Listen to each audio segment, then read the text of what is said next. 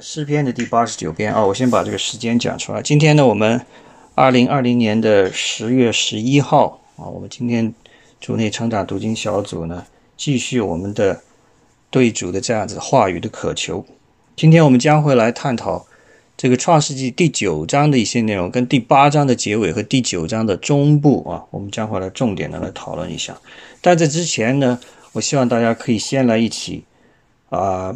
读一读我们诗篇第八十九篇，反复的有点点这样子的咀嚼和祷告啊，可以让我们进入到这样子与神心意相通的这样一个状态。OK，好，我们看看诗篇第八十九篇。我这本圣经呢是和合版中英文对照九百七十二页。OK，大家可以翻到在这里。啊，我先来开头，我先把它完整的读一遍啊，大家可以感受一下。接下来呢，我希望大家啊。一人读一句啊，我读一句，大家大家接一句。OK，我们先来，我自己先来读一遍啊。诗篇第八十九篇第一节，我要歌唱耶和华的慈爱，直到永远。我要用口将你的信实传与万代，因我曾说，你的慈悲必建立到永远，你的信实必坚立在天上。我与我所拣选的人立了约。向我的仆人大卫起了誓，我要建立你的后裔，直到永远；要建立你的宝座，直到万代。耶和华呀，诸天要称赞你的骑士，在圣者的会中要称赞你的信实。在天空，谁比耶和华呢？神的众子中，谁能像耶和华呢？他在圣者的会中是大有威严的神，比一切在他周围的更可畏惧。耶和华万军之神啊，哪一个大能者像你？耶和华，你的信实是在你的四周，你管辖海的狂傲，波涛翻腾，你就使它平静了。你打碎了拉哈伯，似乎是以杀的人，你用有能力的膀臂打散了你的仇敌。天属你，地也属你，世界和其中所充满的都为你建立。南北为你所创造，啊，他伯和黑门都因你的名欢呼。你有大能的臂膀，你的手有力，你的右手也高举。公义和公平是你宝座的根基，慈爱和诚实行在你的面前。知道向你欢呼的那名是有福的。耶和华，他们在你的脸脸上的光里行走，他们因你的名终日欢乐，因你的公义。得以高举，你是他们力量的荣耀，因为你们，因为你喜悦我们，我们的脚必被高举，我们的盾牌属于耶和华，我们的王属以色列的圣者。OK，第十九节啊，这句是这一篇稍微有点长啊。当时在他的意象中，小玉你的圣名说：“我已把救助之力加在那有能者的身上。”我高举那从民中所拣选的，我寻得我的仆人大卫，用我的圣高高他，我的手必使他坚立，我的臂膀也必坚固他，仇敌必不勒索他，凶恶之子也不苦害他。我要在他面前打碎他的敌人，击杀那恨他的人。只是我的信实和我的慈爱要与他同在，因我的名，他的脚必被高举。我要使他的右手伸到海上，右手左手伸到海上，右手伸到河上。他要称呼我说：“你是我的父，是我的神，是拯救我的磐石。”我也要立他为长子，为世上最高的君王。我要为他残留我的存留我的慈爱，直到永远。我要与他立的约必要坚定。我也要使他的后裔存到永远，使他的宝座如天之久。OK，我们先读到这个第二十九节这里啊，这是大卫的诗篇。OK，那么现在大家可以来从头来开始。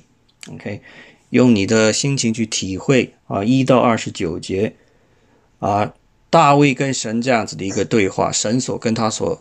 啊，向他所传达的这样一个公义和慈悲的这样一个信息。OK，好，谁来开始？我要歌唱耶和华的慈爱，直到永远。我要用口将你的信实传于万代。明白。中我曾说，你的慈悲必建立到永远，你的信实必坚立在天上。高老师，我啊，我与我所拣选的人立了约，向我的仆人大卫起了誓。白老师，哎，我要建立你的后裔，直到永远；要建立你的宝座，直到万代。耶和华呀，诸天，还有谁？Mary，罗老师，没有，Mary 没，Mary 没来。我看一下啊罗老师就是就是那个杨云。啊，对，就是我们几个啊，这个不要紧，就我们几个啊，我们就继续把它读下去。OK，他讲来了，我要建立你的后裔，直到永远。哎，耶和华呀，诸天要称赞你的骑士，在圣者的会中要称赞你的信实。在天空谁能比耶和华呢？神的众子正子众子中，谁能像耶和华呢？他在圣者的会中是大有威严的神，比一切在他周围的更可畏惧。耶和华万军之神啊，哪一个大能者像你耶和华？你的信实是在你的四周。你管辖海的狂傲，波浪翻腾，你就使他平静了。你打退了拉哈伯，是不是你杀了人？你用有能的膀臂打散了你的仇敌。天属你，地也属你，世界和其中所充满的都为你所建立。南北为你所创造，哈伯和黑门都因你的名欢呼。你有大人的臂膀，你的手有力，你的右手也高举。公义和公平是你宝座的根基，慈爱和诚实行在你面你前面。知道向你欢呼的那名是有福的，耶和华啊，他们在你脸上的光光里行走。他们因你的名终日欢乐，因你的公义得以高举。你是他们力量的荣耀，因为你喜悦我们，我们的脚必必高举。我们的盾牌属耶和华，我们的王属以色列的圣者。当时你在异象中小于你的圣灵说：“我已把救助之力加在那有能者的身上，我高举那从民中所拣选的。我寻得我的仆人大卫，用我的圣高高他。我的手必使他坚立，我的鞭膀被也必坚固他。仇敌必不勒索他，凶恶之子也不苦害他。我要在他面前打碎他的敌人，击杀那恨他的人。只是我的信实和我的慈爱要与他同在，因我的名，他的脚必被高举。我要使他的左手伸到海上，右手伸到河上。他要称呼我说：“你是我的父，是我的神，是拯救我的磐石。”我也要立他为长子，为世上最高的。我要为他存留我的慈爱，直到永远。我与他立的约必要坚定。我也要使他的后裔存到永远，使他的宝座如天。倘若他的子孙离弃我，Amen。来了，好了，我们就好，我们先读到二十九节啊。这个大家可以思考这一段啊，一到二十九节啊，这个让你感受到一点特别有你触动的话语啊，或者对你说话的话语。那么我刚才大家在读的时候，我又再细细的在看。对我来讲，我觉得对我说话的这句话呢，那就是在这个第啊十四节、十五节、十六节啊，公义公平是你宝座的根基，慈爱和诚实行在你面前。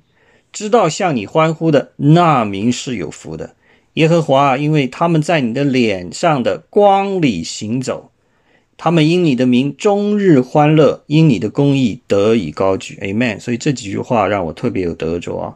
他们是有福的，因为他们在你的脸上的光里行走。哦，Amen。主啊，你让你的道路亨通，让你的光照耀到全地，黑暗就无处遁形。所以，我们可以在这样子的光中行走，我们可以跟我们的神同行，这是如此的喜乐，这是一个正正确的道路，这是一条唯一的道路。主啊，感谢你把这条道路已经为我们展示出来。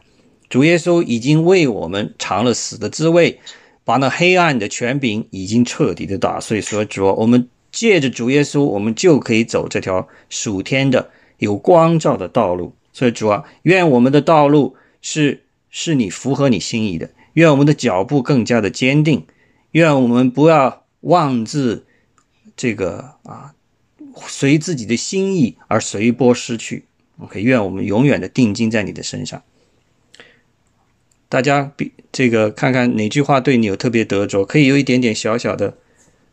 发挥和祷告。我们我们两个觉得十四，十四公益公对，就是上帝的基础，就是我们基督徒的基础，就是基本的就是公益和公平。Amen。那么上帝给我们的慈爱呢和我们的行使诚实就是对应的。Amen，是是这样子的。高老师你呢？我我也是，我也是就对这个。Amen，Amen。真是这样子啊，诚慈爱和诚实，因为他是这样对我们，他也希望我们这样去对别人。所以，如果这个世界我们是以这样一种方式去相互相处的话，相信很多问题都已经彻底得到解决了，不需要律法，不需要监狱的，秉着这样一个爱的这样子的贯彻，实际上很多问题都已经迎刃而解了。白老师，你呢？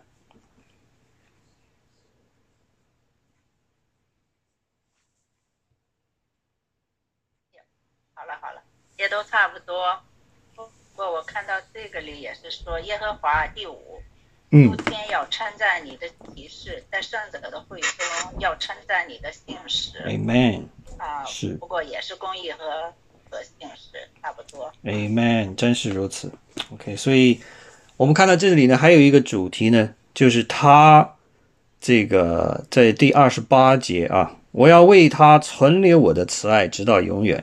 我与他立的约必要坚定，OK，所以这句话呢，正好也是今天我们创世纪第九章的一个主题，就是神与诺亚立约。所以我们现在来看回我们的主要的经文，OK，啊，我们先翻到创世纪第八章的，我们从第八章的这个最后这一部分开始啊，因为这一部分有几个内容需要我需要要跟大家有一个比较明确的探讨。啊，我们先看看，呃，第二十节，八章第二十节啊，我先把这里读一下啊，八章第二十节到第二十二节，诺亚为诺亚为耶和华筑了一座坛，拿各类洁净的牲畜、飞鸟献在坛上为燔祭。耶和华闻那馨香之气，就心里说：“我不再因人的缘故诅咒地。”这个里过括号，人从小时心里怀着恶念，也不再按着我才行的灭各种的活物了。第二十二节，地还存留的时候，这个庄稼，呃，寒暑冬夏昼夜就永不停息了。OK，所以这一小段话呢，看似不是很。多的内容，但实际上有有有一个点啊，有两个点可以给大家分享一下。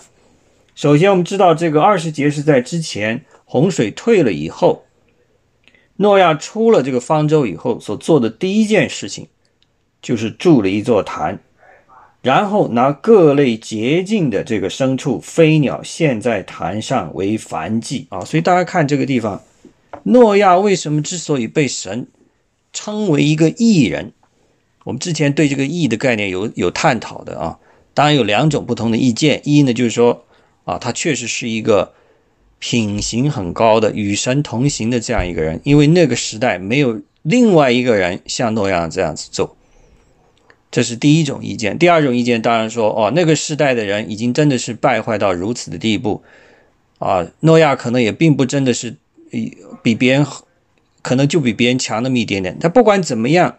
诺亚在神的眼里是看为一个义人。我们知道这个义的基本概念就是他能够与神毫无阻隔的同行，他跟神有这样一个非常健康活泼的互动的这样一个关系。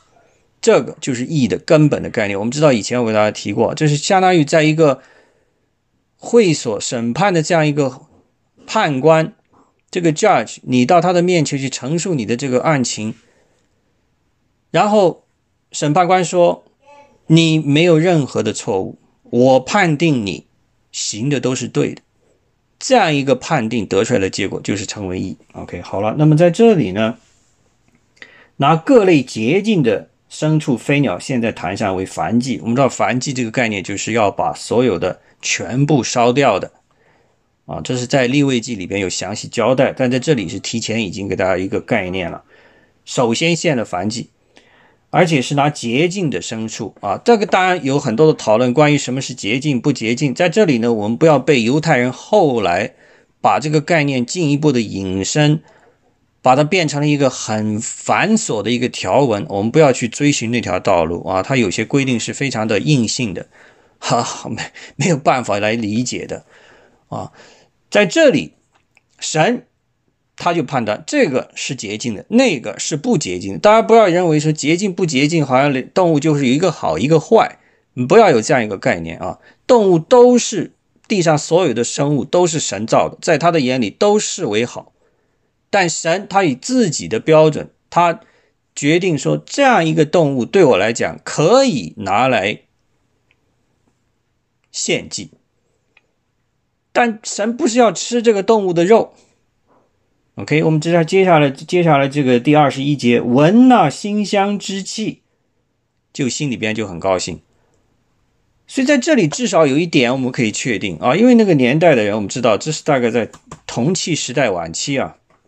公元前大概三千年到一千五百年左右，我们知道这个人类历史是发展的很长的一段时间了。至少考古的这个资料证明呢，铜器时代是从公元前大概这个四千年左右到公元前一千五百年左右，铁器时代是从公元前一千五百年，这是在中东那个地方啊。公元前一千五百年到这个到后来啊，所以在铜器时代的这个晚期。那个年代的人啊，献祭这个概念是很普遍的，OK。然后，但在这里，而且献完祭之后是要干嘛？那个神是要吃动物的肉的啊，这是他们对神的这个概念的理解。但在这里，我们知道，耶和华其实要告诉我们，我们对他的概念的理解要进一步的脱离那样子的非常以受约束的概念，就是我并不需要吃这个动物的肉，OK。我闻到这个香气，我已经很满足了。实际上，这是第一步。当然，我们到之最后到了这个保罗的时代，我们知道他是讲了，你所上献什么祭都没有用，他要的是你这颗心。实际上，这个里边已经有这个含义在里边了。也就是说，他要的是我们对神的这样一种感激的心，存感激的心，这是神所最为喜悦的，并不是说你要。献祭要献多繁，要要献多少个品种，啊，要各种严格的规定去献，但那个是一个过程，是一个你的心意进一步彰显的这样一个过程，神自然也会喜悦，但是不要被这样子的繁文缛节给困在里边。我们要的是这颗心，这颗心到位了，神已经就明白了。当然，往往我们要讨论，在我们自在日常的基督徒的日常生活当中。尤其是我们这个改革中呢，会强调一个啊，神要喜悦的是你的心，并不是你的具体做出来的事情。有些时候会有这样两种极端的概念，就是说啊，坐在外边的是功课啊，一个 work 跟你的 face 之间这样一个关系，经常有这样子的讨论和争拗，就是你只要有 face 就好了，不需要去做那些功夫，好像法利赛人做了很多的功功夫，做了很多的功课，但是他没有这样子的心，也是白搭。这个到这个理解。没有任何的问题，我也完全赞成。但是呢，我们知道我们的信心的建立和发展，往往是要通过外在的行为来兼顾的，两者并不矛盾，其实是相辅相成的。首先，你要有这样一个这个信心，凭着这个信心，你去做这样子的事情，不是一个被动，而是主动去做，然后通过做这个事情的过程当中，进一步的加强你的这个信心。所以这个做出来的事情就是你信心的这样一个体现，而这个事情对你的信心有进一步的这样子的鼓舞。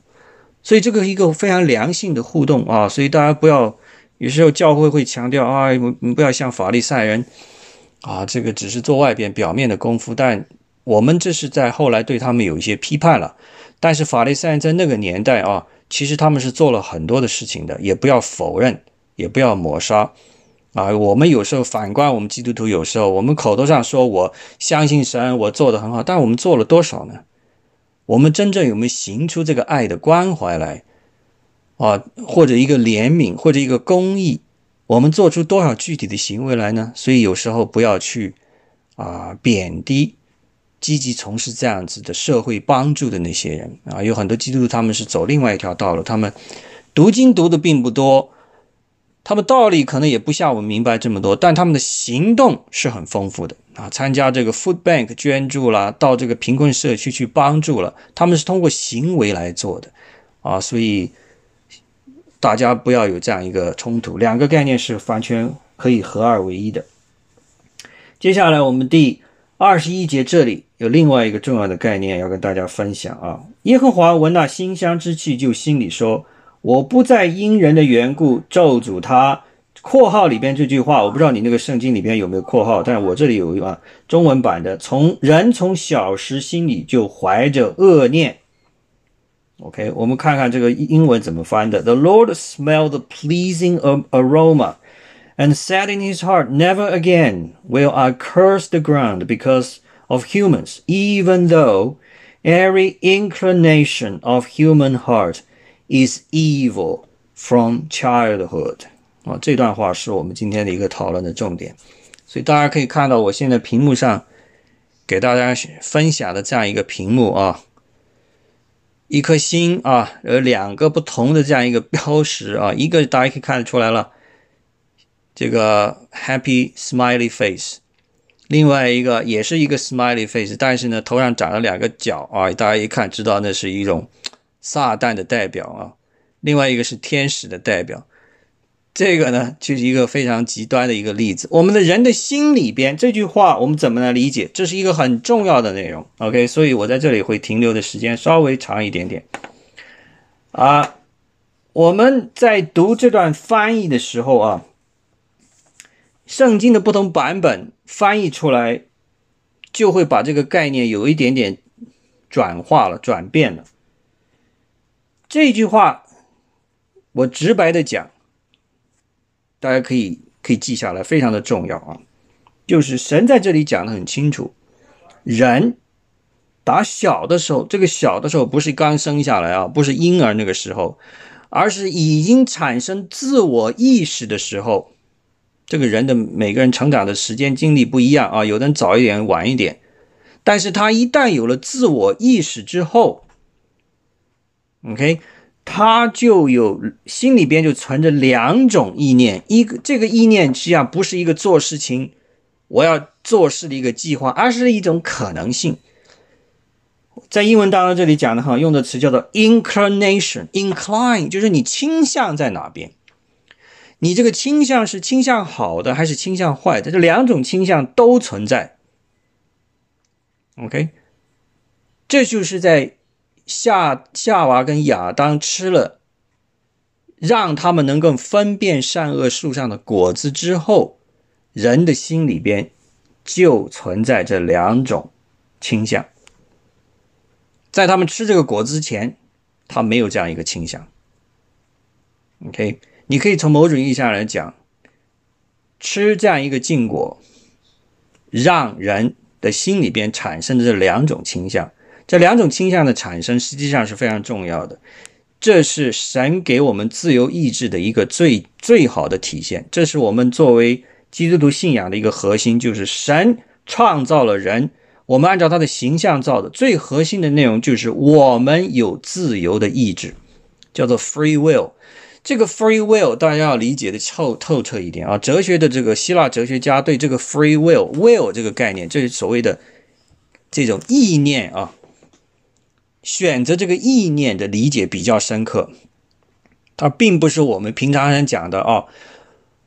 有三五种不同的雪糕的这个冰淇淋的口味，我喜欢吃这个 vanilla 的啊，当然吃这个叫做什么啊原味的啊。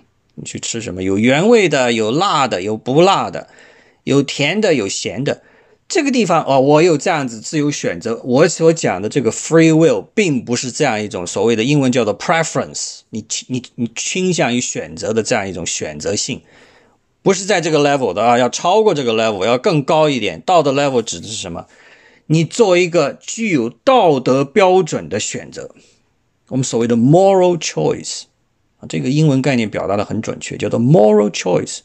这个 choice 在我们的手中，我们要选择这这件事情是不是符合道德公义。这个道德公义不是我们现在人这个社会所定的道德和公义，而是根据神的心意。来做出的所判断的所谓叫做道德的标准，这个将在后边我们在出埃及记的时候啊，这个给摩西颁布这个律法，出埃及记第二十章的时候颁布这个十诫的时候，包括其他后来六百一十三条总纲，那是一个完整的颁布，完整的给人的一个次颁布。但是在这里我们知道第九章呢，实际上神已经给诺亚定下了几条约定的。这个约定的内容的主要的核心，就我们就是讲的，就是属于神的道德标准给人定下了。OK，我们人就是根据这样一个标准、道德标准、神的道德标准来做一个选择，这个就是我们的自由意志。我们可以选择遵守神给我们颁布的这样子的他认可的道德标准，也可以选择不遵守。他所定立的这一切，神把这样子的选择权交到我们的手里，这个才让我们成为了一个可以选择的人。这让我们真正跟其他的动物有了重大的区别。所以，可以从某种意义上来讲，我知道这个话题是有争议性的啊。我们这个读经小组之前也是因为这个话题产生过很大的争拗的。大家还可以回忆得起来，但在这里我一直要给大家强调这个概念，如果大家不澄清的话，会有很多的混淆。也就是说，如果夏娃和亚当没有吃那个禁果，他们跟其他的动物是没有分别的。也就是说，他们是被动的遵守，他们不会明白什么叫做公义，什么叫做圣洁，他们没有这样一个概念。这个概念的产生是必须。在他们做出这样一个选择去吃了能够分辨善恶的果子之后才有的结果，所以你可以从某种意义上来讲啊，亚当跟夏娃是个完美的人，但是他们也可以从某种程度上讲，没有吃禁果之前，OK，他们面临的一种可能性就是他们会成为好像一个机器人，身上长着血肉的机器人。啊，他可以被动的遵守神给他提供的各种这个利率典章。你说，他可以对这个完全的遵守，没有任何的问题。但是神造他们的时候，给了他们这样一个选择的权利。你可以，所以这个选择的权是交到了神的人的手中的。神当然知道了人是做什么样的选择，但是他仍然要把这个选择权交给我们，否则的话。我们就不是一个完整的人，就不是神眼中视为最好的这个创造。所以，大家对这个好的概念的理解，我们这希腊呃呃希伯来文讲的 “tov” 这个概念啊，这个 “tov” 这个概念，这个好的概念，并不是说没有任何瑕疵啊，在这里指的，我可以个人这么来理解：如果没有这样一个选择权。我们都遵守了神的所有的这些利率典章，但是我没有选择权，也在完全不了解我们是所处的这个环境的情况下，就做出了这样，就像动物一样生活。我觉得那个并不是一个完美的人，完整的人，完美可能并不是很好。完整的人是必须有选择权的，必须有道德的事物上有有自己的选择权，可以选择遵守，还是选择背离。所以这个非常重大，所以我们在这里看到呢，神这句话已经应验了。我们讲了，OK，一旦吃了这个果子之后，我们明白了什么是善，什么是恶，就像神一样，我们可以明白这个善恶了。但是我们自然明白，并不等于说我们一定会遵守。啊，就像我好像知道法律告诉我不要酒酒驾，不要超速，但有时候你还会酒驾，你还会超速一样的。但他至少知道什么是酒驾，什么是超速，所以吃这个果子的后果，他就是知道了什么是好，什么是坏。但并不等于说他知道他就会会遵守，相反，他可能。做出更坏的举动来，但在这里神已经讲得很清楚，人从心里就心怀着恶念，所以这里大家看一下原文啊，可能会比较有帮助啊。我知道大家并没有学习这个希伯来文啊，但是我还是希望能够大家可以看一下，呃，这句话啊，先把这里重新再来学。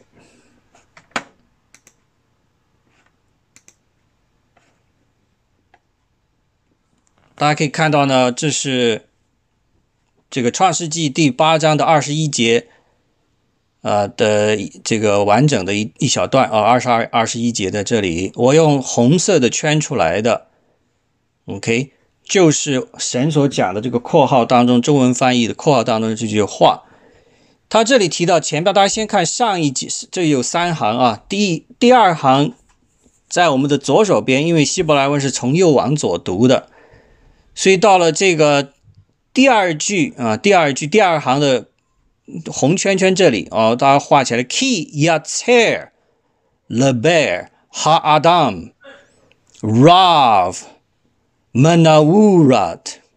OK，在这里去，也就是说，他因为 yatzer le bear, ha adam，就是第一句话的红圈圈这里。因为 yater 第二个字，大家可以看到啊，我不知道能不能，我这里有个有一个这种 cursor 就好了啊，有一个小小的，有一个点一下啊啊，我给大家在这里啊，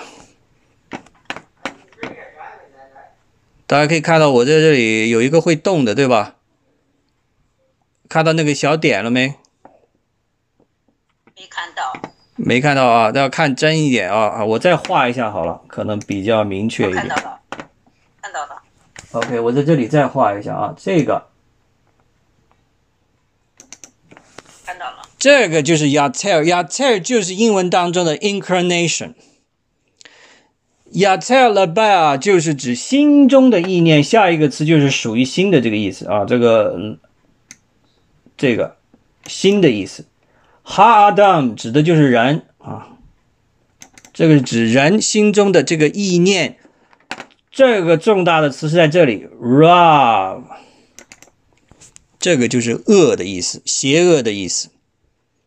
OK，所以你如果这么来读，就是说，因为 key，当然这个词第一个字啊，这个我换一个颜色啊，这个词呢就是因为的意思，key。Yater leber ha'adam rav，因为人的心怀意念是恶的，但这个恶呢，不是从一开始就有，而是一个重大的一个词，在这个地方最后这里。OK，min arav，min arav 也指的就是说。From his awakening，从他有这个自我意识的时候开始，from his from a moment he has awareness。英文当中一个词叫做 awareness 啊，我们来看回我之后这个，看回我们这个图啊。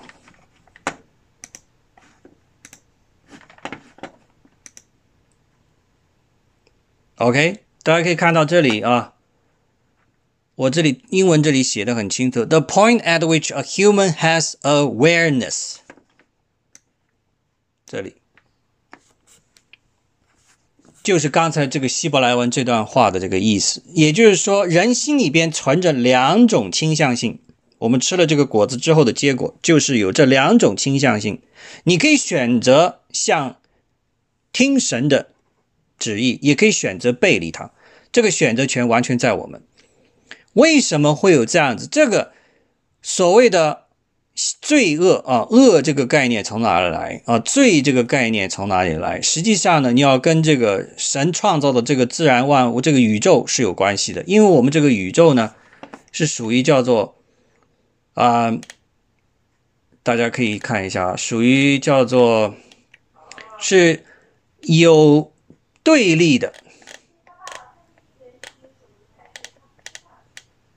OK，有对立的。我找一下给大家。也就是说，你有长就有有短，有远就有近，有高就有矮，对吧？有光明就有黑暗。我们这个宇宙是现在时间、空间啊这样一个维度当中的。在这样一个维度当中，时间 所代表的是一种流逝啊，一种物质上的损耗。在这样一个物质世界里边，事物都是以两种相对的形态在存在。你可以这么来理解：我们人有年轻跟年老，OK 啊，然后就像我刚才讲的，远近长短啊，善跟恶是两种元素同时存在的。所以在这样一个维度里边呢，神所创造这个宇宙，我们既然在这个宇宙这样一个维度当中，所以自然他在创造一切其他美好的事物的时候，自然而然会有另外一个相对的力量就能够产生和出现。但在这里我要讲的很清楚，神并不是刻意把邪恶给创造出来。神是在创造一切美好的事物当中，因为我们这个宇宙万物是现在这样子的相对的这样一个环境当中，所以必然会有一个另外的力量，就因此而存在。所以你就可以为什么解释说，世界上会有这样子的黑暗的事情发生，黑暗的这样一个现象，黑暗的这样一种力量的存在，为什么神会允许它存在？因为我们这个宇宙就是这样子一种 balance。如果我们没有光有好的，我们怎么会知道它是好呢？好是要通过有不好，我才知道什么是好，对不对？否则我怎么称它叫好呢？这就是一个选择嘛，这就是一个比较嘛。所以你看，这有美国有一个很好的一个讲道的学者，他叫 Tom Bradford 啊，他自己有一个网页叫做 ToroClass.com，大家也可以去了解，有很多的信息。我今天讲的很多内容是从他那里借鉴过来的。包括现在大家看的这幅图，所以我要给他一个一个 acknowledgement。他举了一个很好的例子，他就讲到说，你怎么理解光跟黑暗这两个概念？首先，你好像进到一个屋子里边，你把灯灯的开关一打开，啪，灯都亮了，整个屋子都照得很通亮，光。等你离开这个屋子的时候，啪！你把这个电闸再一关，好了，灯灭了，这个屋子陷入一片黑暗。那你能说是神创造了这个黑暗吗？并不是，黑暗只是光不存在的一种状态嘛，一个相对的状态嘛。这个也符合后来我们基督教的这个早期教父啊，尤其是这个奥古斯丁啊，他对这个。罪恶的概念的理解，他就说罪其实罪恶就是好的缺失，这是他的原话来着的。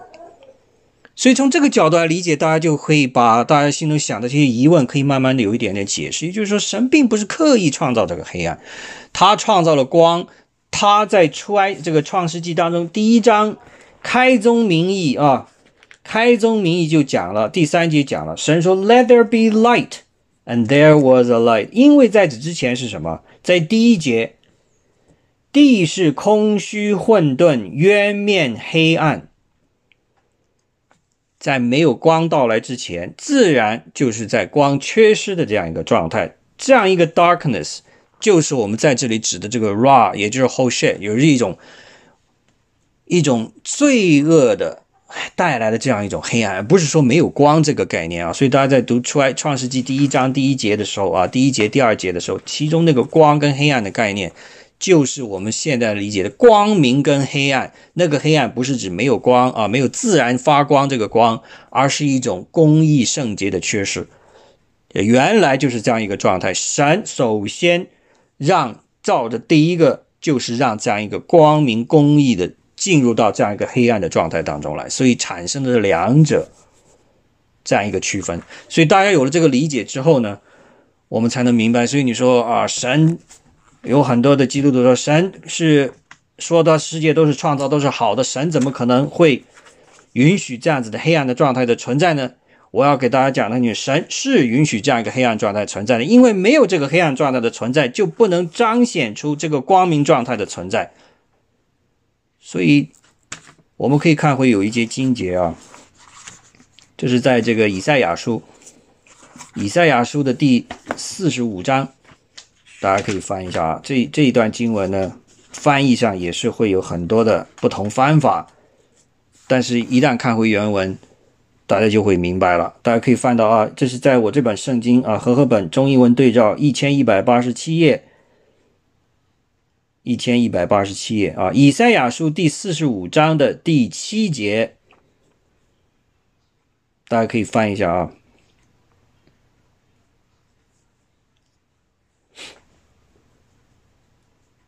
大家找到没有？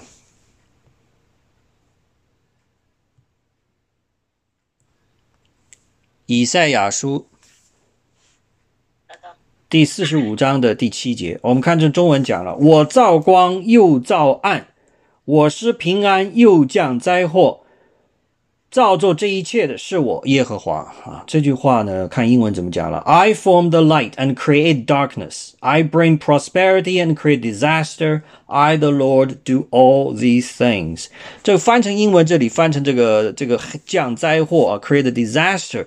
在希希希伯来文原文当中用的这个就是 ra，就是刚才大家看到的啊。我给大家再可以看一下啊。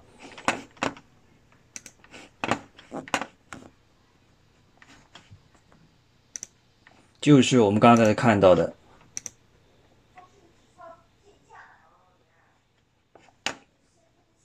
我把这里先杀掉啊，然后重新拿个笔来，就是这个 “ra”，同一个词，这里指的就是这个 “darkness” 跟这个。啊，不是，就这个 disaster 啊，我降灾祸，这个灾祸用的是同一个词，就是 ra 这个词，就是指的邪恶 evil。OK，所以我跟大家讲了，神都自己讲的很清楚啊。我在创造这个宇宙的时候，因为这个宇宙是现在这样一个维度当中的啊，时间空间这样一个限制当中的，所以它的存在必须建立在一种平衡的状态。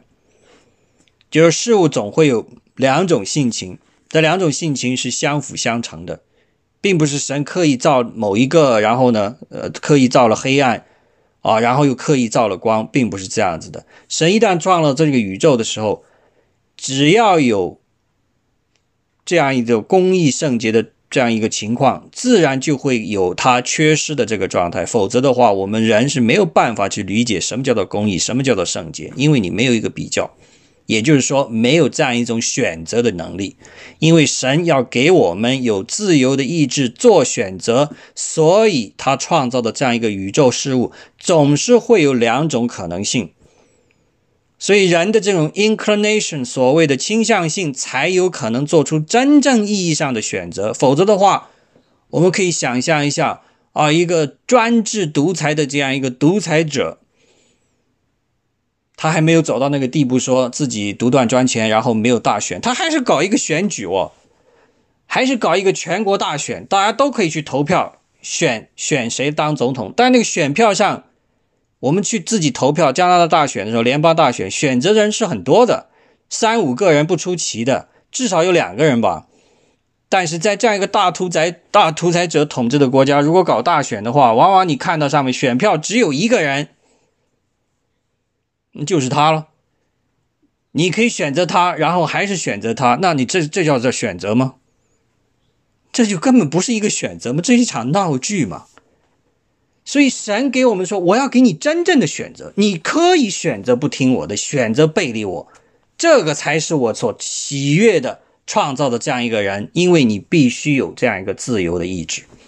啊，所以大家想到这一点，我们才能够解释为什么人按照神的形象造的，但是人却仍然可以做出这些坏事来。为什么神要造我们？其实神是把所有的最好的给了我们，包括他自己最重要的一个性情，就是他可以做选择，这个选择是公平的，并不是强加给我们的。OK，所以这一点上大家明白了以后啊，这个对我们的理解这个经文呢有很大的帮助。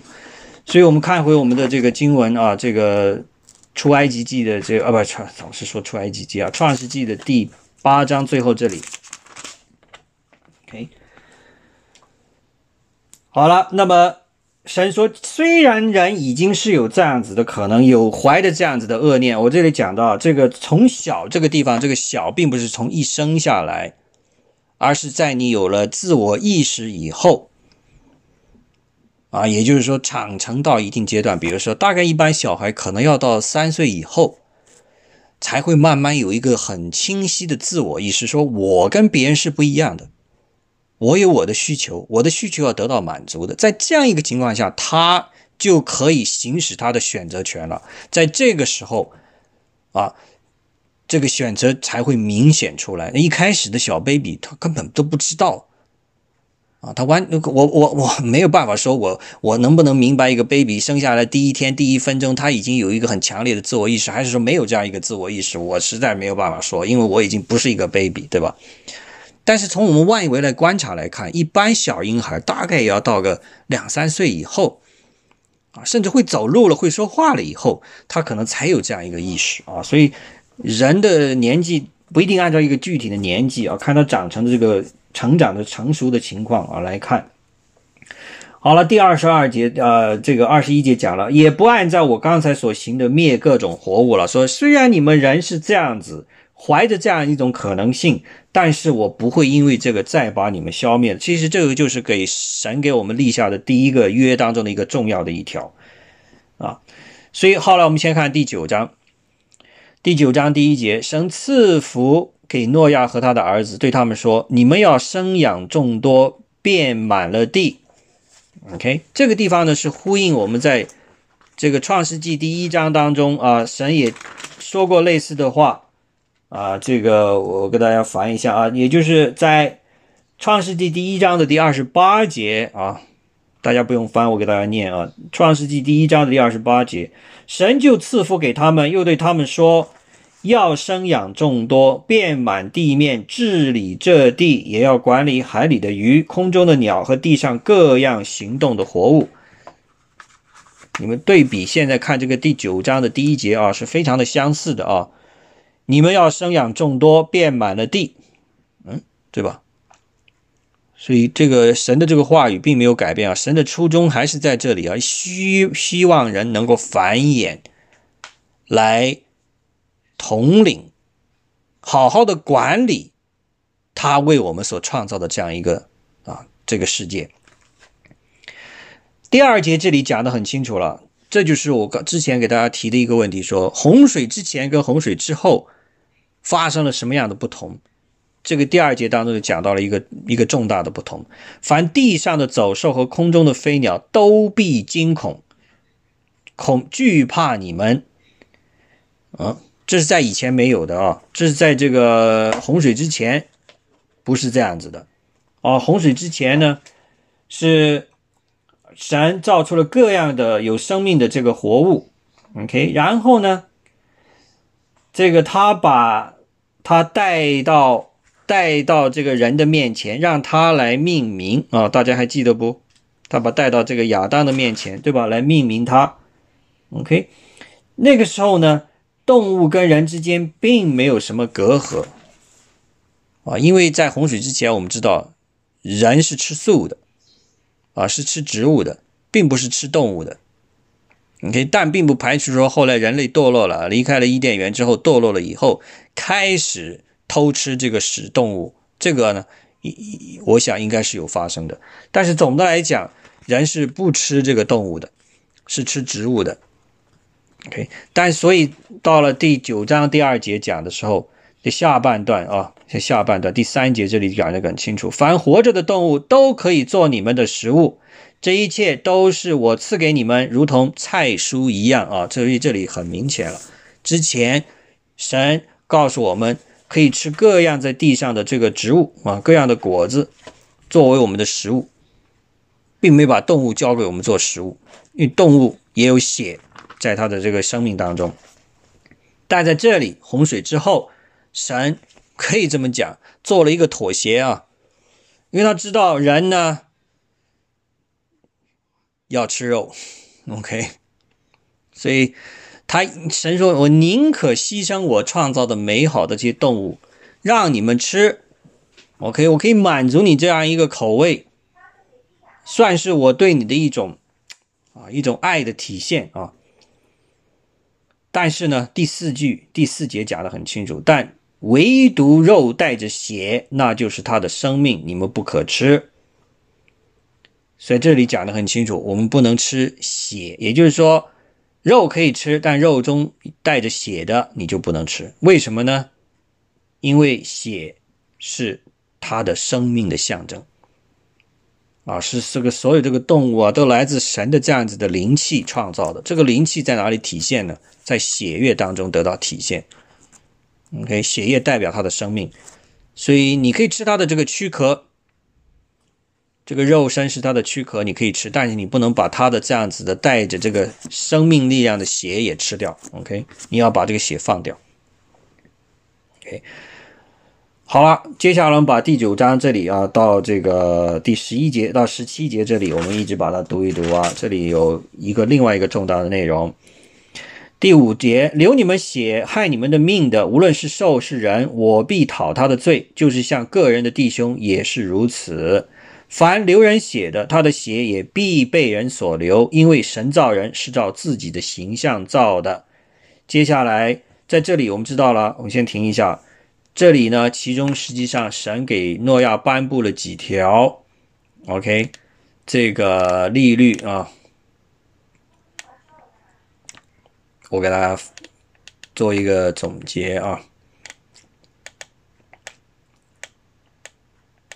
首先，第一条这里讲的很清楚，你不能够去这个杀人啊！杀人是一个非常严重的问题，在神的眼中啊，必须要严这个严防谨守的，这是这是一个很重大的内容。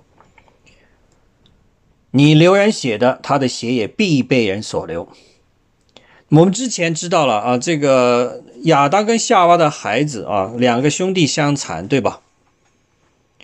亚伯啊，这个亚伯跟该隐，该隐杀了亚伯，但神并没有杀该隐，他只是把该隐给流放出去了。OK，所以在这个洪水之前呢，如果犯了这样子的杀人罪呢？杀人的人，他得到的惩罚并不是人去惩罚他，而是神，他跟神的关系遭到了破坏。但是在洪水之后，神把这样子的判断的这样一个标准呢，交给了人，人可以去按照神给的这个标准来宣判这个人，也就是说，可以判他。为死刑，这里讲的很清楚。凡流人血的，他的血也必被人所流，被人所流。大家注意啊，不是被神所流，而是被人所流。OK，也就是说，human shall shall their blood be shedded？也就是说，你杀了一个人，别人就可以把你杀死。所以这个杀判断啊，这个标准的交给了人，人去执行这样一个判决，这是一个重大的改变。哦，这是第一个，然后第七节又重复了，你们要生养众多，在地上昌盛繁茂。哦，这个神的初衷并不改的，要我们的人口增加的。然后第八节，神小于挪亚和他的儿子说：“嗯，我与你们和你们的后裔立约，并与你们在这里的一切活物，就是飞鸟、牲畜、走兽，凡从方舟里出来的活物立约。”所以看到没有，这个约呢？不单单是跟诺亚跟他的家人立的，而是所有的从他方舟里边出来的动物。OK，这里非常的重大啊，也就是说，我们不要把这个有可以提醒我们说，我们这个世界虽然人是这个世界的可以说是掌控者，一个管理者，但我们只是一个管理者，我们并不是这个世界的主宰。这个世界的主宰仍然是神，我们并不是这个世界的主宰，所以我们要做一个好的管理者，不要把这个一手好牌打烂了。神给我们这么好的一个世界，但是显然呢，我们这几千年来啊。管理的是越来越差，啊，不单单是自然环境遭到了破坏，而且人与人之间的关系也得到了破坏，啊，所以，那么回到一个地方给大家提一下啊，就是在第六节当中啊，第六章大家可以再往前一点点啊，其中有一个小小的概念啊，第六章当中，呃，嗯。OK，第六章的第五节、第六节啊，第六章啊，这是在第九页。耶和华见人在地上罪恶很大，终日所思想的尽都是恶，耶和华就后悔造人在地上，心中忧伤。第七节这里大家可以考虑一下，耶和华说：“我要将所造的人和走兽，并昆虫及空中的飞鸟，都从地上除灭，因为我造他们后悔了。” OK。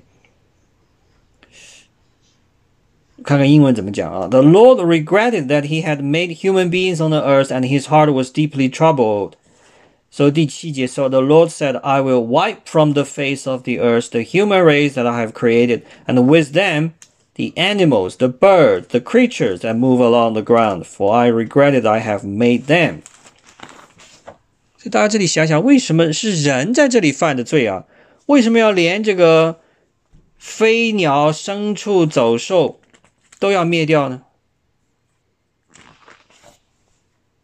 而是现在第九章重新再立约的时候，他这个约不单单是跟诺亚立的哦，和他的家人，而是什么？第十节，并与你们在这里一切活物，就是飞鸟、牲畜、走兽，凡从方舟里出来的活物立约。所以这是一个重大的细节，千万不要忘了啊。人是罪恶的人，这个神后悔造了，要把它重新再来过。但是连连买一并啊，在地上的、空中的都灭掉了。但是，一旦从方舟里出来了，他立约的时候，不单单跟人立啊，奔从一切的人和动物都立了这样一个约。哦，这是一个很重大的细节啊，大家不要忘了。所以，一是第一个观点，我刚才讲了，我们人类。虽然是神最好的创造，是他的杰作，但是我们的身份仍然只是一个这个地球的管理者，并不是拥有者，也更不是主宰。第二一个，神的这个约不单单是给人，也给所有的动物。为什么？那些动物也是一并他创造的，所以他的约是涉及到要管理到整个整个宇宙。在这里，我们可以说整个这个地球。也就是说，这个关系的建立不单单是个人的关系，神还要跟这个自然的所有的一切造创造的都有这样一个关系。这个关系必须是健康的，人和神的关系只是这个大关系当中的一个重要的关系。所以，我们再看回我们整个人呢，所以我们说，我们跟神怎么与神同行？首先，我们要跟神直接发生这样一个良好的关系。对吧？一个纵向的关系。第二，一个横向的，我们要跟我们的同类人要有发生这个关系，一个好的关系。但不单单如此哦，我们还要跟这个自然界建立一个美好的关系。这个自然界包括所有的生物。OK，这就是为什么在后来。在摩西得到神的颁布的律法之后，在立这个立位记当中讲的非常的清楚，神让人遵守安息日的时候，他不单单是人要歇了要安息，还有什么？连这个大自然也要安息啊，连所有的做做做劳工的这些动物也要得到安息啊。大家可以翻一下的啊，这个确实是一个很重要的概念啊。所以，我们在这里可以慢慢体会到，我们这个神是如此的。关爱我们，不单单是关爱我们本身，而且关爱的为我们能够生存的更加好，连我们的自然环境，连我们的周边的动物的这些生命，它也得到关爱的。OK，所以大家可以看一下这个出埃及记啊，出埃及记的第二十章啊，这是我这本圣经一百二十五页啊，出埃及记第二十章，这是十诫的一个集中体现了。OK，看看第八节啊，第八节。当纪念安息日，守为圣日。六日要劳碌做你一切的工，但第七日是向耶和华你的神当守的安息日。这一日，你和你的儿女、仆婢、牲畜，并你城里寄居的旅客，无论何工都不可做，因为六日之内，耶和华造天地海和其中的万物，第七日便安息，所以耶和华赐予安赐福与安息日定为圣日。所以在这里讲的很清楚。不单单是人，而牲畜都要得到休息。而且我们知道，到了后来还有一个安息年，对吧？在后来在立位记当中有提到的概念，就是安息年，也就是每隔七年呢，这个地要休息，不要去过度的开采这个地力，要把这个田要放荒掉，不能在上面耕种的，这是安息年的概念。OK，所以我们在这里看到呢，跟诺亚立约的时候已经有这样子的一个体现了。神的这个爱不单单是给我们一个人类啊，而是给所有他的美好的创造。他也要求我们跟他建立一个立体的、丰富的、全面的这样一个关系。我们人不是孤立存在这个世界上，我们要跟我们的周围的环境发生这样一个关系。所以在这样一个关系当中，大家再来思考我们今天的定位。我们真的是非常的得到神的祝福的，因为他告诉我们如何去当过我们的生活。我们的生活不能以我自我为中心，当然要以神为中心，也不能以人只是以人为中心。我们要要把自然万物都要考虑在里边，这才是一个和谐美好的生活嘛，对吧？所以神已经把我们的所有的这些都考虑的清清楚楚了，所以他的爱彰显的很明确的在这里。啊，所以我们回到我们的这个创世纪第九章这里啊，所以你在读经的时候细细的讨论一下啊，有一些不要一下带过了，停留一下，思考一下啊，往往还有一些意想不到的内容啊，可能会被忽略掉的。OK，好了，我们回到我们这个第九章的第十节啊，第十一节，我与你们立约，凡有血肉的。不再被洪水灭绝，也不再有洪水毁坏地了。在这里，这个约我们叫做 covenant。我们刚才讲过，神是一个守约施慈爱的神。这个约在这里就的很清楚，但这个约呢，跟摩西所立的约有一点不一样。这个约也跟亚当跟神定的那个约啊，进一步的有一点不一样。在这里，我们知道神告诉诺亚的。是一个单方面的约，也就是说，神已经向他做了保证，他会做什么，他不会做什么，不需要诺亚去做任何事情。神并没有说啊，你你你你要这个要要怎么怎么怎么样，我这个约才成立啊，没有这个 if，没有这样一个 but 这样一种条件式的里面没有立了就是立了，我说的话一言九鼎。OK，这等后来跟跟那个摩西立的就有点不一样了啊！这个后边就跟摩西就讲了，我拣选你们出来，你们是要遵守我的戒利律典章的，如果不遵守，啊，后果会怎么样？或者说你必须要做什么什么什么啊？这个在后来在出埃及记当中跟利未记当中都有很明确的这样一个规定，而且我们再看回创世纪一开始跟。亚当跟夏娃，实际上神就颁布了一条，我们叫做只有一句话的这样一个利率典章，也就是说，你不要吃园中那棵树上的果子，那棵树上的果子是可以让人分辨善恶的，就是给了他一条。OK，但是到诺亚这里就给的多一点了。OK，你不能够杀人。OK，杀人杀人者必须偿命。第二。不能够吃动物的血，因为血是他生命的代表。OK，然后接下来他从当中你还可以告诉他呢，也也也可以跟他讲了，所有一切都可以交付到你的手里，也都可以做你的食物。OK，另外呢，当然要纪念我跟你的这样一个约。OK。所以给诺亚的内容有点增加了，到摩西就增加的更多了。所以神在一点一点的把他的心意向我们彰显啊。但是我们也看到人呢，真的是一开始告诉你只有一条嘛，一条也遵守不了啊。到了后边给多一点，那显然我们知道很快诺亚接受了这个神的约之后，就干嘛呢？对吧？就就就就二十四节就开始了啊，就二十九节，那二十节就开始了，就做农夫就开始喝酒了，然后就开始这些堕落的事情又开始发生了。所以，所以你说为什么神要发一次洪水这么大周章，另一个月，然后人很快又堕落呢？也就告诉我们，这个世界。神所造的这个世界，至少在人类这个世界当中呢，这个罪恶是跟正义光明是同等这样子存在的。OK，因为我们这个世界就是造成这个样子的，这就是它本质的一个内容。所以这个罪是没有办法说完全消失的。OK，那么这一点呢，大家可以看到啊，呃，大家可以翻到这个。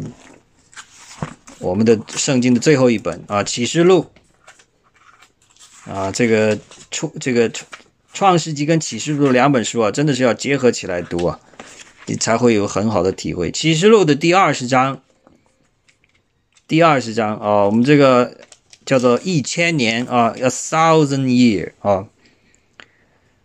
所以在这个地方有道给大家提一个重要观念，就是说神并没有降洪水，并没有怪罪撒旦啊。我们看到没有？他降洪水，上第六章读的时候，因为你们人心里满了罪恶，所以我才要灭掉这些在地上的这个人和走兽、飞禽。他并没有怪罪撒旦呢半个字都没有提，对吧？所以撒旦其实，在大家看来，他他是一个邪恶的化身，但是他所扮演的角色，在神的眼里，他就是一个配角。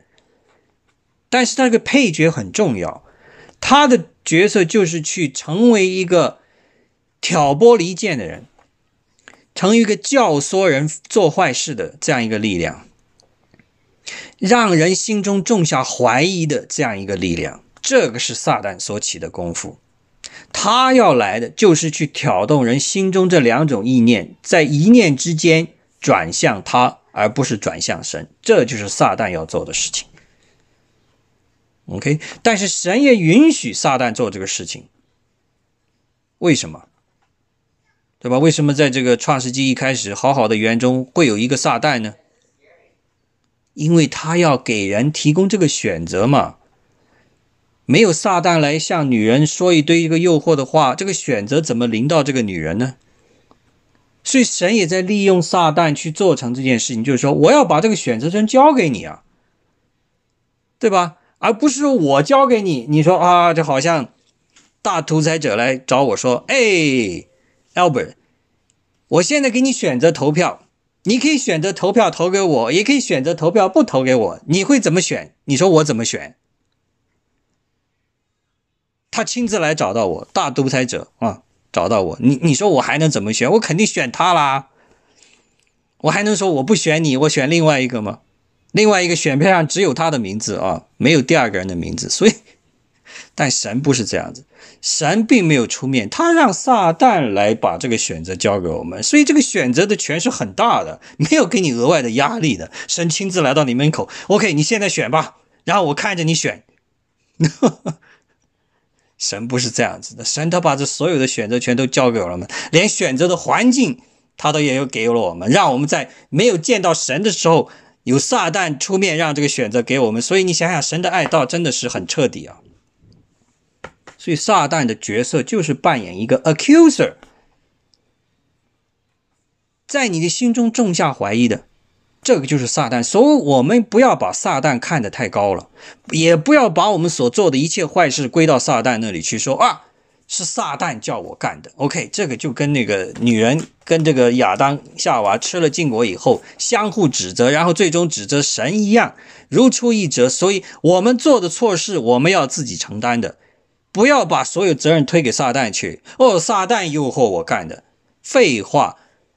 你能够被诱惑，主动权还是在我们手中吗？撒旦并没有拿着枪指着我，你必须要吃这个果子，不吃我把你给吃了。没有啊，撒旦只是甜言蜜语这中惑蛊惑这个女人，最终选择做出动作拿下果子来吃的还是女人，把这果子交给男人吃的还是这个女人，男人接过来吃了也是他吃，不是撒旦逼着他吃。所以我们要搞清楚，撒旦只是扮演了一个配角。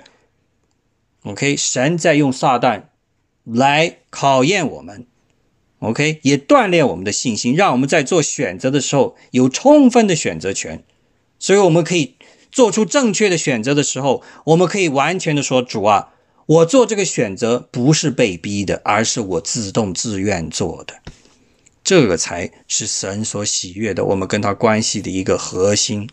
他从来没有强迫我们做任何事。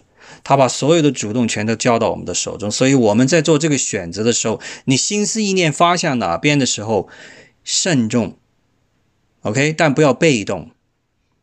你有时候时刻检讨跟神的关系，如果出现一种好像，哎呀，我被动的要去选择靠近神，那这个时候你要好好选择，好好想一想，为什么会有这种被动的压力？这个压力从何而来？遵守神的所规定这些东西是让你很难吗？是很痛苦吗？是没有办法做到吗？神要让你戒掉一件事情，让你把一个瘾要戒掉，好像一个毒瘾，你要把它戒掉，你特别的难，你就一次一次的戒了，然后又复发。但这个最终你要戒掉它，不是被动的去参加戒毒所的各种 program 啊，去去这个一次、二次、三次参加各种互助小组，那个是有必要，但最终能够成功戒掉。是要让你这个心思意念最终彻底的转向神的时候，你才能够戒掉它。但也不要太过被动，说：“哎呀，我总是在同一个问题上多次的跌倒。”比如说金钱的问题，总是过不了这一关啊，总是喜欢呃多多多去怎么怎么样啊，跟别人在交往的时候或者合伙做生意的时候，总是会有一点点小私心啊，这个都没有问题，OK。但你在慢慢的在克服。因为你知道，你做了正确的选择之后，你跟神的关系进一步得到发展，神的喜悦和祝福是远远超过你现在这个小甜头所带来的。是要想这个大格局，而不单单你这一辈子，而是你的未来永生的问题，还有你的后人的问题啊！神都讲得很清楚啊，选择爱我的人，我祝福他的家庭直到千代。OK。也就是永远了，OK，所以这一点给大家提一提啊，这个撒旦这个概念。所以回到这个千年这里，我们来看一下。所以撒旦他不会离开我们的生活，他要很长时间要存活，包括在这个千年国度来了以后，撒旦只是暂时的被关起来。我们看看来读一读啊，这里不是很长的哦，《启示录》第二十几二十章。啊，首先看，我们从第三节，扔在无底坑中，将无底坑关闭，用印封上，使他不得再迷惑列国。刚才跟我讲的，这里讲的一样的，不是去 deceiving 啊。等那一千年完了以后，必须暂时释放他。也就是说，这一千年国度到来的时候，基督坐着为王。掌权，我们跟他一起生活，一个美好的一千年国度。但是这个国度还会有一个结束的时候，在这一千年当中，撒旦是没有办法诱惑我们了。但是，一千年之后怎么样？对吧？我们接下来第七节，二十章第七节，那一千年完了，撒旦必从监牢里被释放。第八节出来要迷惑地上四方的。列国，OK，所以看得出来，撒旦呢，只是会被暂时的关押起来，不能再迷惑。但是千年国度结束之后，他又会再次出来，直到最后的审判，OK，神才会彻底的把他给拿走。所以我们可以明白了啊，我们这个灵命成长当中，始终要跟撒旦打交道的啊，这个是我们的必须的一个功课啊。只有在跟这样子诱惑的力量做较量的时候，我们靠的是神的爱和我们众圣徒的齐心协力，我们可以战胜他，这个才是真正的战胜撒旦。你一旦做出这样一个宣誓之后，撒旦就再也对你毫无任何的用处。OK，所以人，比如说，你以前是很重视这个财富积累的，到了一定程度啊，这个叫做是，如果没有钱财，你就会觉得好像自己的定位都不知道如何了。这个就可以成为撒旦掌控你的一个很好的工具。所以你每次面临金钱考验的时候，你就过不了这一关，撒旦就可以把你给掳了去。但是到最终你可以克服的时候，靠着神的爱克服到这一切的时候，发现原来我积攒这些地上的财物并没有任何的用，所以我们可以看出他的财富是很多的，可能还觉得不够。啊，像这样的人很多的，所以财富对他的诱惑是很大的，所以在这件事情上，他可能就过不了这一关，撒旦就可以拿他来掌控。啊。有的另外的人是对这个美色。过不了这一关啊！这个对对男性来讲是一个重大考验，很难过这一关。撒旦也可以通过这个来掌控你。有些人是对你的名声很在意，也过不了这一关，你那也也可以被撒旦所掌控。所以，我们总会有些东西把柄，中国这个讲的很好，把柄掌握在撒旦那里。但是，你怎么把撒旦掌握你这个把柄给打破？首先，第一就是光跟黑暗的关系，让光照到这个黑暗点。首先，你承认你有这个问题，让这个光可以照进来，这个选择权在我们。OK，你要把神的这个大能用下来，你必须要主动承认我有问题，我要看医生，我的问题在哪里，我也知道，我坦诚这个问题。首先向神坦诚，第二一个要向众圣徒坦诚，因为只有借着这样一个力量，彻底的才能把撒旦对你的掌控给消除。否则的话，总是有个地方你想护着它，因为你不想那个黑暗见到光嘛，因为你不想太多人知道嘛，所以呢，你就只跟神说，不跟人说，好了，撒旦就可以仍然掌控至少一部分。OK，所以要致死这个问题，必须拿来见光，一见光就死。OK，所以撒旦的权力实际上也不大，然后不要把它高抬了。OK，好了，我们回到我们的经文第九章啊，这个。我们今天呢只看前半段啊，后半段呢我们要留到下次再来搞，因为下半段有一个很重要的内容啊，呃，诺亚喝醉了酒，这是一个很非常重要的内容，我们今天没有时间，OK，我们先把第九章的后这个歇下来这一点点给它读完，好，好了，那么神给他立约了，我们回到这里第十二节啊。立约的标记，第十三节，我把红放在云彩中，这就是可做我与地立约的记号了。我使云彩覆盖地的时候，必有红现，在云彩中。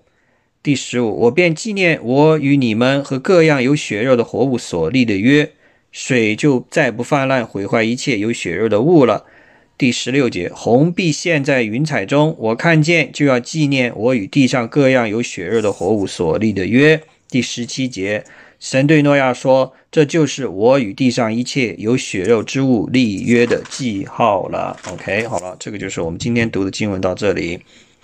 当然，有通过这个彩虹来标记呢，啊，确实是一个很得人鼓舞的一件事情。你每次看到这个彩虹，就想起神的这个约哦，想起跟诺亚立的这个约，这个约到现在仍然管用，并没有被后来的约所取代。这个就是圣经当中的一个重大的原则，并不是先前立的约到后来就没效了，仍然有效，只不过内容越来越具体，越来越丰富，也越来越便于我们去遵守。OK，所以这个大原则并没有改变。这神做事是按照一个大的原则在做的，他会不断的有一种做事的这个规律。我们读经的时候要慢慢去找这个规律。啊，否则你发现圣经就是充满了各种各样的故事，啊，预言启示，但是好像你要把它抓主线，把大的主线抓出来呢，有些经文自然而然的就能够串联起来。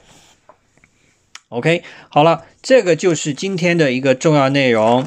那么下一次呢，我们会把第九章的后半段，第十八节到二十八节，我们再做一个啊具体的讲解，包括第十章的一些内容，我们一起来看。因为第九章的下半段涉及到一个对人类的一个未来发展的大预言在那里啊，现在已经是有一大半已经是实现兑现了的。OK，所以我们要对它有一个很清楚的认识。OK，好了，我们今天的经文呢就读这么多。呃，大家还有什么问题没有啊？四十五章的第五节，以赛亚书：“我是耶和华，在我外并没别神，除我以外再没有神。你虽不认识我，我必给你束腰。” OK，第六节，从日出之地到日落之处，使人都知道，除了我以外没有别神。我是耶和华，在我以外并没别神。然后才到第七节，对吧？然后这样，这到下边来讲的。所以在这里，他提到一个主要概念，就是说，我是这一切掌控者。OK，没有别的力量。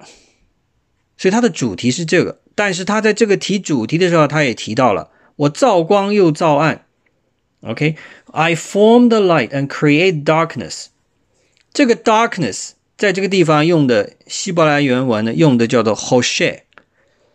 hoshe 就是在创世纪第一章一开宗明义讲到的那个渊面黑暗的那个黑暗是完全一样的词，也就是一种。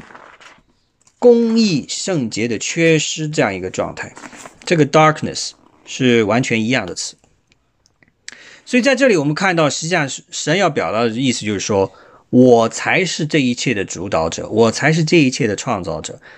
但是我给大家提到的一个内容，虽然他说这里用了一个 I created darkness，I formed the light，OK，但在这里提到的就是说。有这个黑暗的存在，然后在这个黑暗当中，神是造了光的。你要看清楚这个概念啊！我们这个世界、这个宇宙要存在，必须是各种力量要有一个平衡的。我没有黑暗，我怎么知道有光呢？对吧？人的理解是局限的。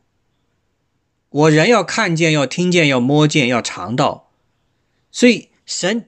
他造这个世界也是要为了让我们能够明白他的心意，所以他造的这个世界就让存在这样一个这样一个几个维度当中，在这样一个维度当中，时间空间的限制的这个维度当中，就会存在我们所谓的 opposite，也有一个对立面的存在。OK，所以神造这一切，实际上你可以从一个大格局讲，为了让这件被造物能够存在。在这样一个局格局当中存在，我必须要造这样一个东西，也要造它的对立面，我才能有一个平衡。为什么呢？人在这样一个概念当中，他才能够明白，他才能够做选择。OK，如果我只有光，人怎么能选择呢？对吧？他只有一样东西，你怎么选择？所以。你可以从一个角度讲，我们所谓的这个概念叫做啊，这个 anthropocentric，也就是说以人为中心的创造论。当然有很多人不接受这样一个概念啊，就是神创造这个宇宙万物啊，这个人是中间的核心。这个概念呢，我认同，我认同神创造这个宇宙万物，实际上它的核心思想是要让人出现，人才是他创造这个宇宙万物的一个最佳的、最终的一个高点。也就是说，所有这一切的创造是为了人类的出现而准备的，为了让人类的出现出现之后能够管理控制这个创造的世界，所以他必须把这个世界创造成我们能够明白、能够理解的这样一个状态。所以他要我们最重要的是，他要让我们能够做选择的这样一个状态。所以他必须从一开始就要有两种力量，要让我们做选择。否则，个选择从何而来，对吧？他如果只有这样一个光，只有这个公义和圣洁，那你都不能明白什么叫做公义和圣洁，因为没有黑暗做做对比，你怎么知道这个是公义和圣洁？你怎么知道这个是另外一个东西，对吧？所以你只有看到对立面，你才知道原来对立面之外还有一个跟它相反的东西。所以这就是我们宇宙的这个局限，我们人类是这样一个局限当中的。所以大家不要过度的去解，就是说啊，神创造了这个这个黑暗，为什么他要创造这个黑暗？然后他又创，说白了，神是为了让我们做选择，让这个世界有可能选择的这个机会，所以他才会有这样一个啊设计的蓝图。OK，所以你可以看出来啊，这个是，哎，你说。那这个亚当和夏娃，他们的犯罪是不是也就是，呃，不应该，也也就说是神预定之中的了？是神预定之中，神要给他做选择啊，对吧？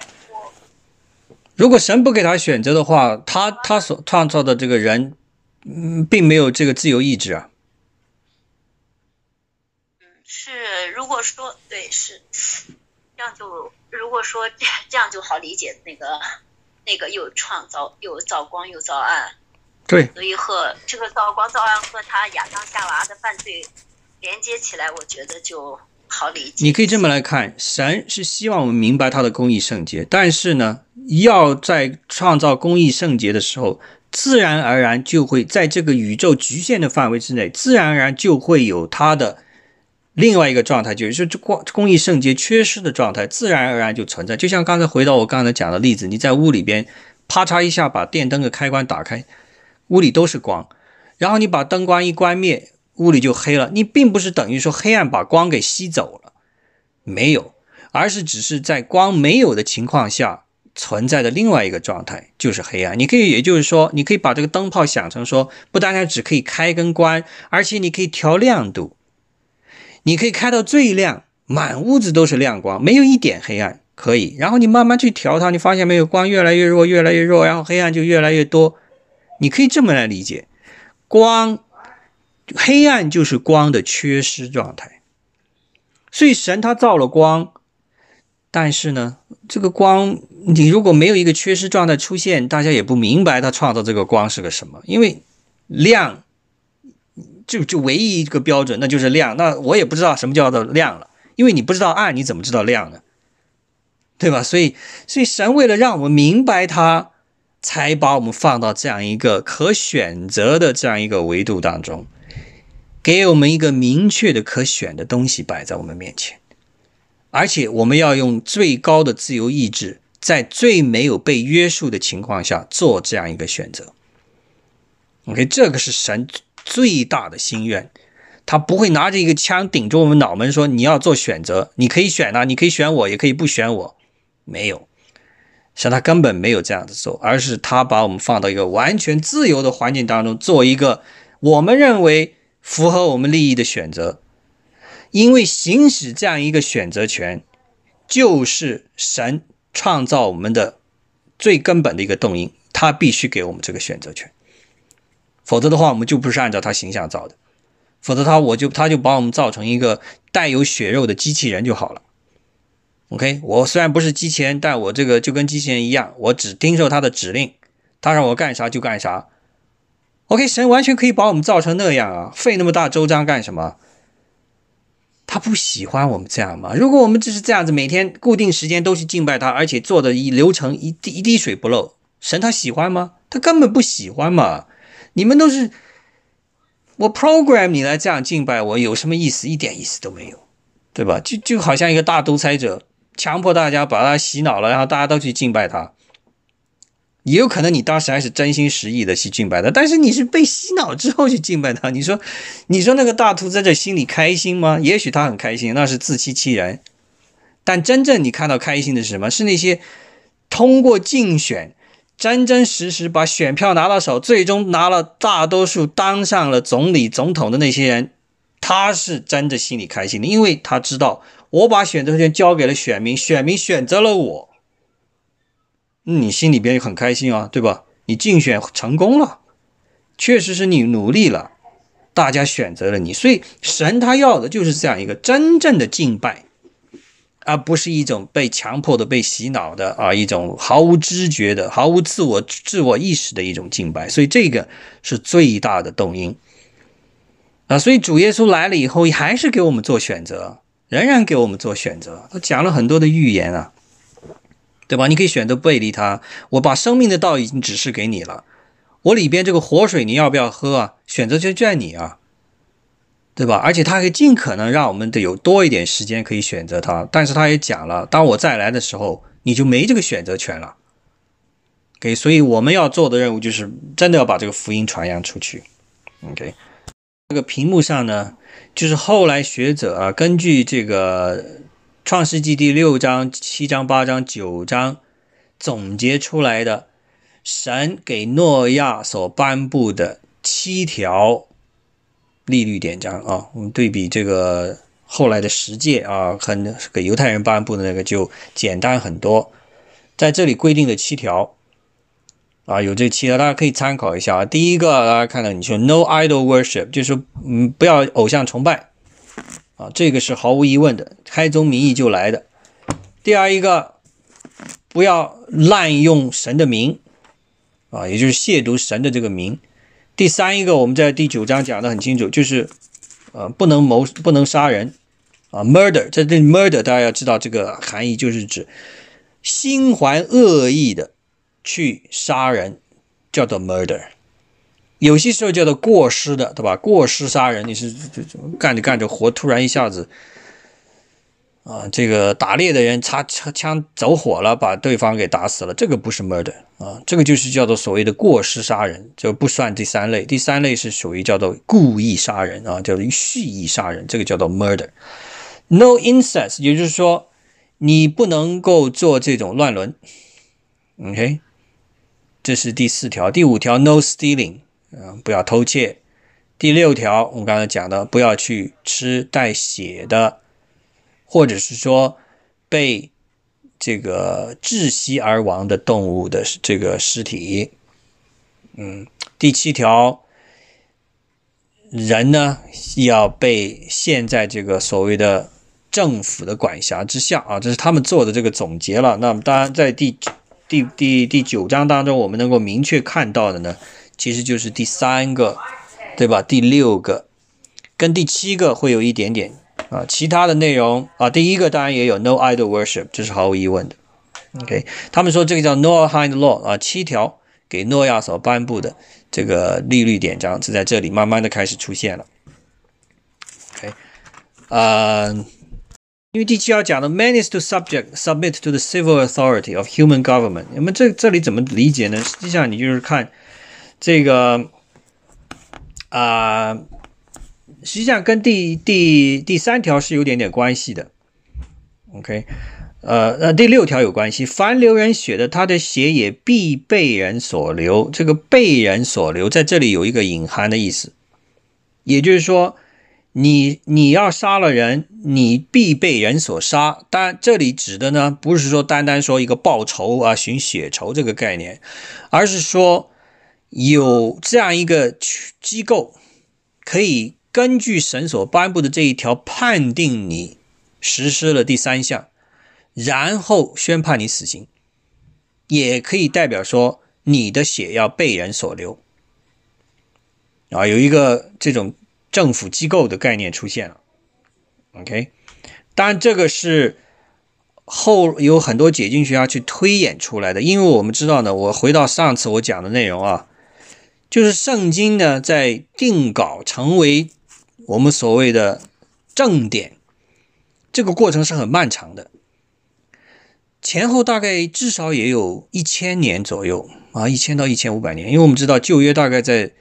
这个主主前大概一百五十年左右，才慢慢的给定下来，啊，慢慢定下来，甚至到了主后两百年的时候，犹太人曾曾曾经开过一次会议，他们对很多之前保留下来的一些传统上被接纳的这些经文呢，都做了一些删节的，都不要了，啊，都已经宣布为说不是他们的正典，啊。所以这个过程在漫长的这个过程当中呢，他们对《创世纪》这本书也做了一些删节，啊，有很多地方被删掉了。所以大家看的时候会，你读的时候会感觉有时候前言不搭后语，会有一些突兀的感觉，啊，在某些章节当中，或者说某一个内容会出现过两次，比如说我们在描述这个啊第六章洪水的泛滥的过程当中，我们提到至少神跟诺亚讲过的这个交代过两次啊。所以还有很多的其他的地方，也后来解经学家也做了很多的研究啊，他们也参考了很多，包括后来出土的死海古卷啊。大家如果不对这个概念不不不不熟悉，可以了解一下啊。一九四七年的十一月，当时在这个巴勒斯坦，在就是在今天啊耶利哥城附近啊，啊离死海很近的一个荒原上边有一个这个。贝都因人，我们知道他们是游牧的人。他一个放放牧的小男孩，他的羊走失了，结果他去找羊呢，就发现在山壁上有岩洞，他就以为羊进去，就朝那岩洞里扔石头，想把羊赶出来。结果石头扔上去，哐当，听到打碎瓦器的声音。后来他爬上去看，发现里边呢是个洞，洞里边有一些罐子，陶罐。其中有个陶罐被打破了，发现里边是藏着这个经，就是写上文字的这种，啊，有的是羊皮的写的，有的是这个草纸的，啊，埃及那个草纸的。后来他就把其中一卷呢就拿走了，然后转卖到一个文物贩子的手中。后来那个文物贩子呢，辗转把这个卷经卷交到了在耶路撒冷的这个有一个。天主教的一个神父的手里，他拿了一部分，他去做研究，然后他又把这个经卷分成两份，另外一份呢，他交给了呃美国，在在这个啊，在这个巴勒斯坦这边有一个东方研究学会啊，他们的一个教授。后来一个教授一看这个经文，发现，哎呦，这是一个很古老的经卷呢。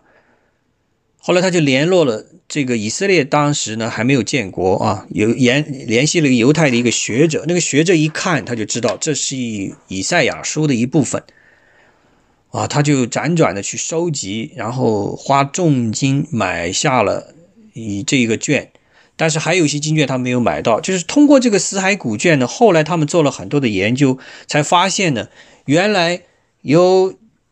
这个后来他们在公元十世纪之后啊，被定稿出来的这个圣经版本啊，希伯来文的原版了。那个版本跟在死海出土的这个版本呢，有非常精高度的相似性。也就是说，手抄一直下去，实际上没有抄错太多的内容。但是他们仍然还有很多其他的经文是后来在圣经当中没有被包括进去的，但是被这个死海古卷所存在的这个社区的人所阅读的。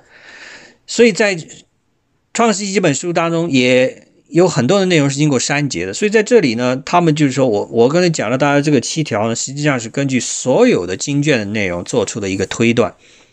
OK，啊，他们得出了这样一个七个结论。那么在这里第九章呢，我们只见到明确的见到是第三，然后呢第六啊第七有一点点隐含的这个意思啊，所以大家在读的时候，大家有个了解啊，圣经呢这本。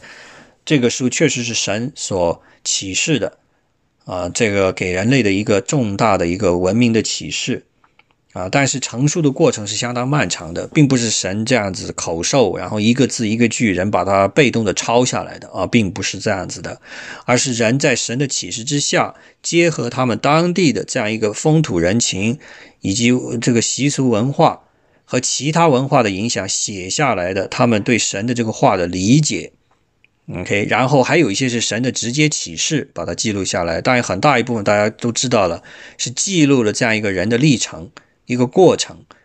OK，所以是人类文明的一个反应，也跟是神的启示的一个完美的结合啊。所以人在当中扮演了一个很重要的角色的啊，并不是每句话都来自于好像都是神亲自。口授给我们，我们只负责把它手抄下来，不用进行任何的删节，就这样成书的啊！这个概念大家尽早打消。OK，这是一个漫长的成书过程，确实是人手写的，但是却是在神的这个启示之下完成的。因为这些书卷单独成书，经过了漫长的挑选的过程，最终定稿，而且定稿之后，他们中间这个连贯性、相互的兼容性、扩展性，真的是超乎所有的任何人类的其他书卷的。OK，所以这一点就可以看出是神的大手在背后啊，是一个微这个伟大的这个力量在他们保留下来了。后来呢，又重新翻译回来，他们里边的经文达到八十一本书啊。我们现在这本是是我们改革中所读的这个圣经啊，和合本这一本啊，只有六十六本，对吧？但是在他们那个最古老的那一部分保留有八十一本之多。啊，所以啊，天主教会也比我们多啊，也会多一些所谓的次经啊，次经啊，这个内容。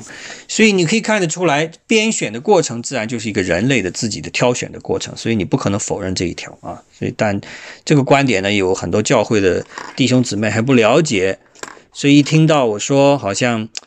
哇，圣经怎么可能是人写的呢？绝对都是神一个字一个字告诉我们的，我们把它记记解下来。那那那这个观念呢，有点点偏了啊，有点点偏了。所以我们的信仰不是建立在这样子，好像完全的圣经绝对全部百分之一百都是神，每一个字都是告诉我们，我们不是要靠这样来兼顾我们的信仰的。OK。我们要看到圣经出书的背后的这个大能的力量在那里，这个就是最根本的。我们看到这一点，我们已经知道了，这个绝对不是靠人手能够写得出来的，OK，而是神启示给我们，我们人类结合我们对神的启示的理解，结合人类的历史啊，然后把它编撰出来的这样一个伟大的集合。哎，这个这个概念不不不要再有任何疑问了啊，OK。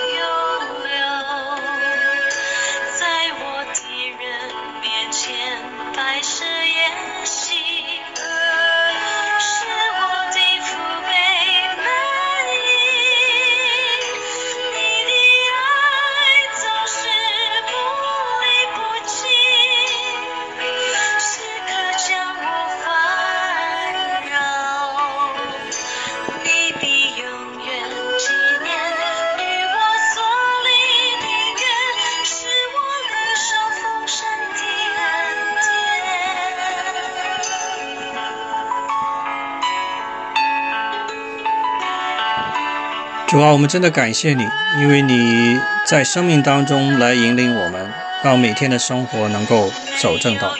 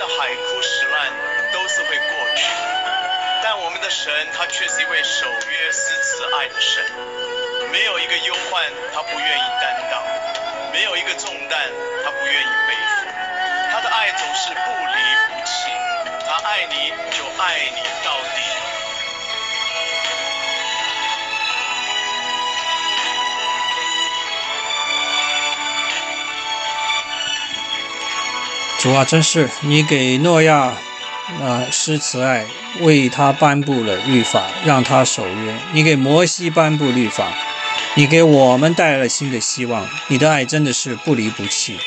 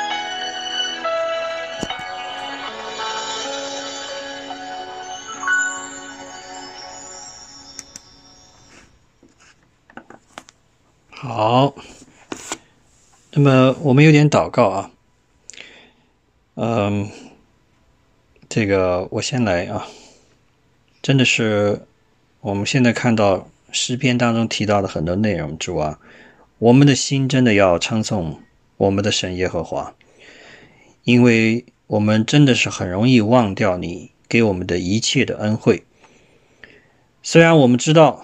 你已经赦免了我们一切的罪孽，你也让主耶稣医治我们一切的疾病，但是我们仍然会在日常生活当中被这个物质的世界所诱惑。撒旦他有很多的伎俩在在行驶当中啊，我们克服了一个诱惑，他又抛出另外一个诱惑，所以主啊，就是在这样子的挣扎和跌倒的过程当中。我们学会去依靠你的大能来克服。每次我们能够靠着你的力量从跌倒的地方再爬起来的时候，我们发现，虽然我们身上有伤痕，虽然我们也遭受了痛苦，但是我们知道，我们跟你的关系更加的近了。我们就仍然在你的光中与你一起行走。所以，主啊，我们的人生目标其实很简单。就是回归到你的心意当中来，让每天的生活转向你，不要受撒旦的主蛊惑，中了他的奸计。所以主啊，这个目标其实并不难完成。每天读经祷告的生活，我们简单的这样子的生活是很充实的，是有恩典与我们同行的。所以主啊，愿我们珍惜这样子的每天的日子啊，愿我们在地上的生命。每天不是虚度的，而是能够一点一点向你的靠近。主啊，愿我们珍惜你的话语，更加有你的智慧启迪我们，明白这个话语背后的真谛。主啊，请你光照我们每个小组的成员，保守我们弟兄姊妹的心胜过保守一切。也祝福我们外出的这个姊妹啊，高老师在中国的行程，交托到你的恩手里。愿你提供他所一切所需的用度，安排他所一切要打通的环节，让他可以早日的平安的回到我们弟兄姊妹当中。也请你眷顾保守我们可爱的袁弘和李忠弟兄啊，他们这个家真的在你的爱当中越来越得到这个爱的滋润和引领让他们的生活也越来越充满你的爱。也把我们的 Mary 姊妹交到你的恩手中，让她更多的有时间可以听到你的话语，学习你的话语，也有时间可以跟弟兄姊妹们更多的有这样子的邻里的交通。我们也早日盼望他能够受洗，完全的身心灵归入到我们的主耶稣里边。主啊，我也把自己交到你的手中，学习事务确实是很繁忙，有时候可能甚至会。啊，让你感觉到很沮丧，因为考不完的试，写不完的文章，啊，时间也只有那么一点，所以主啊，就请你真的更加的加力量给我，让我学会更好的时间管理，在学习之余不忘记啊，这个追求你的话语和这些话语背后的大的这个力量，让我所得着的都全部的拿出来，给弟兄姊妹们一同的分享。让我们邻里有共同的成长，所以主啊，愿我们疫情之下的生活是健康和平安的，是充满喜乐的。我们这样子不配的祷告，是奉靠我主耶稣宝贵的大名而求，阿门。